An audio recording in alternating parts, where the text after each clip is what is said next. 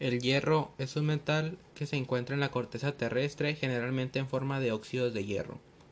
La siderurgia es la metalurgia del hierro y básicamente consiste en el proceso de transformación de la materia prima del mineral de hierro en acero, o sea, en una aleación metálica constituida por hierro y una proporción especialmente reducida de carbono, más algunos metales adicionados. El hierro es un metal que se encuentra en la corteza terrestre generalmente en forma de óxidos de hierro.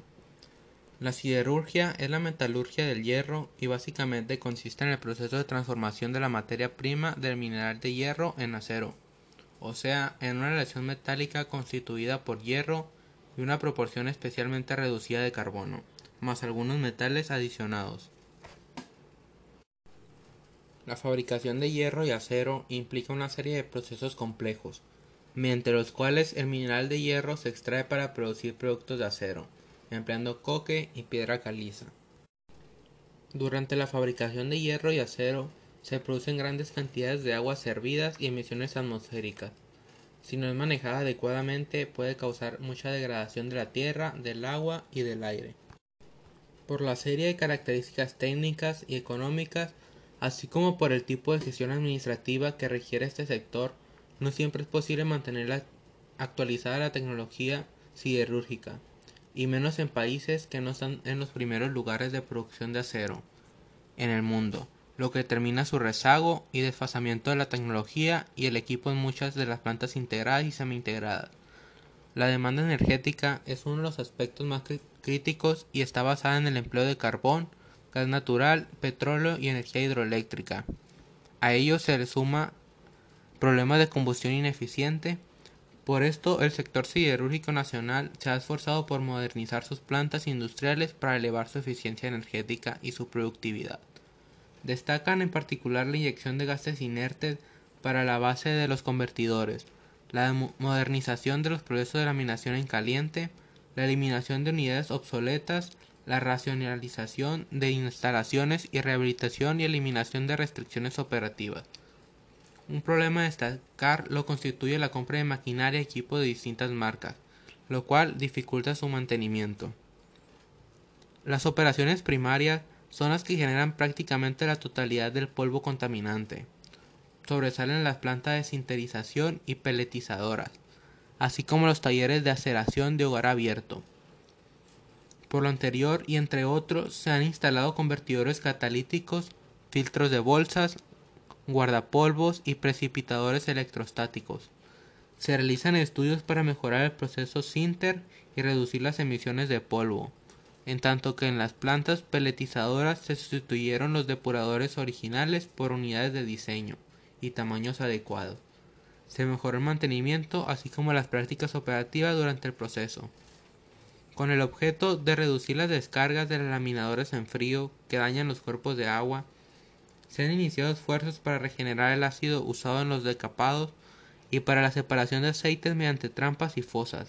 Aunado a lo anterior, se ha desarrollado la ingeniería requerida para el tratamiento de aguas amoniacales, para reutilizar el agua en torres de apagado, así como para captar, tratar y disponer los lodos generados en las plantas de tratamiento de aguas residuales.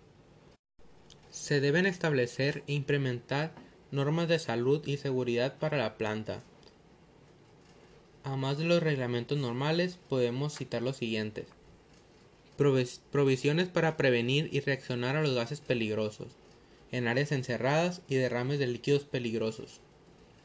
Procedimientos para limitar la exposición del peligro, del ruido y el calor excesivo, relacionados con la operación de los equipos pesados utilizados en la producción de acero un programa de exámenes médicos rutinarios, capacitación permanente sobre salud y seguridad en la planta y buenas prácticas en la limpieza ambiental, procedimientos de emergencia que requieren ejercicios regulares a fin de tener un plan de acción en caso de un derrame, fuga, explosión o un incendio mayor.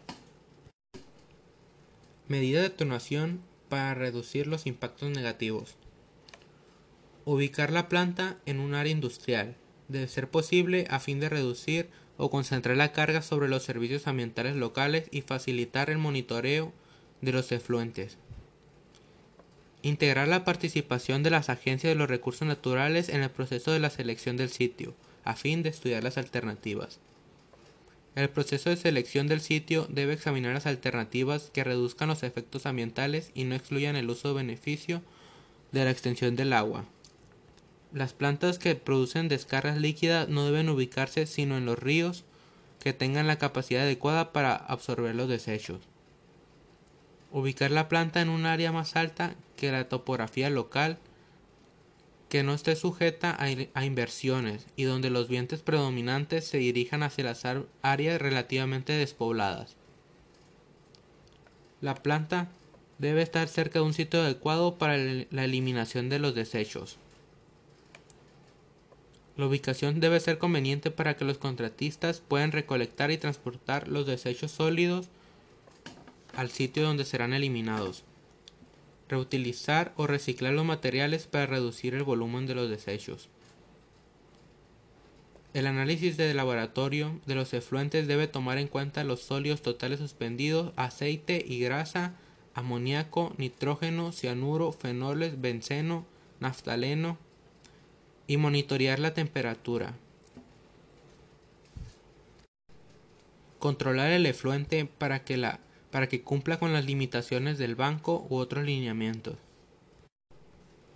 Reducir al mínimo la filtración incontrolable de la lluvia a través de los montones. Revestir las áreas de almacenamiento abiertas. Controlar las partículas con filtros recolectores de tela o precipitadores electrostáticos. Lavar, reciclar y reutilizar el monóxido de carbono. Proveer los equipos para mitigar los derrames utilizar tanques de doble pared y diques alrededor de los tanques, cubrir o forrar las áreas de almacenamiento para controlar la filtración y escurrimiento de las aguas lluvias hacia las áreas freáticas y supericiales. Identificar, evaluar, monitorear y controlar los peligros para la salud y seguridad.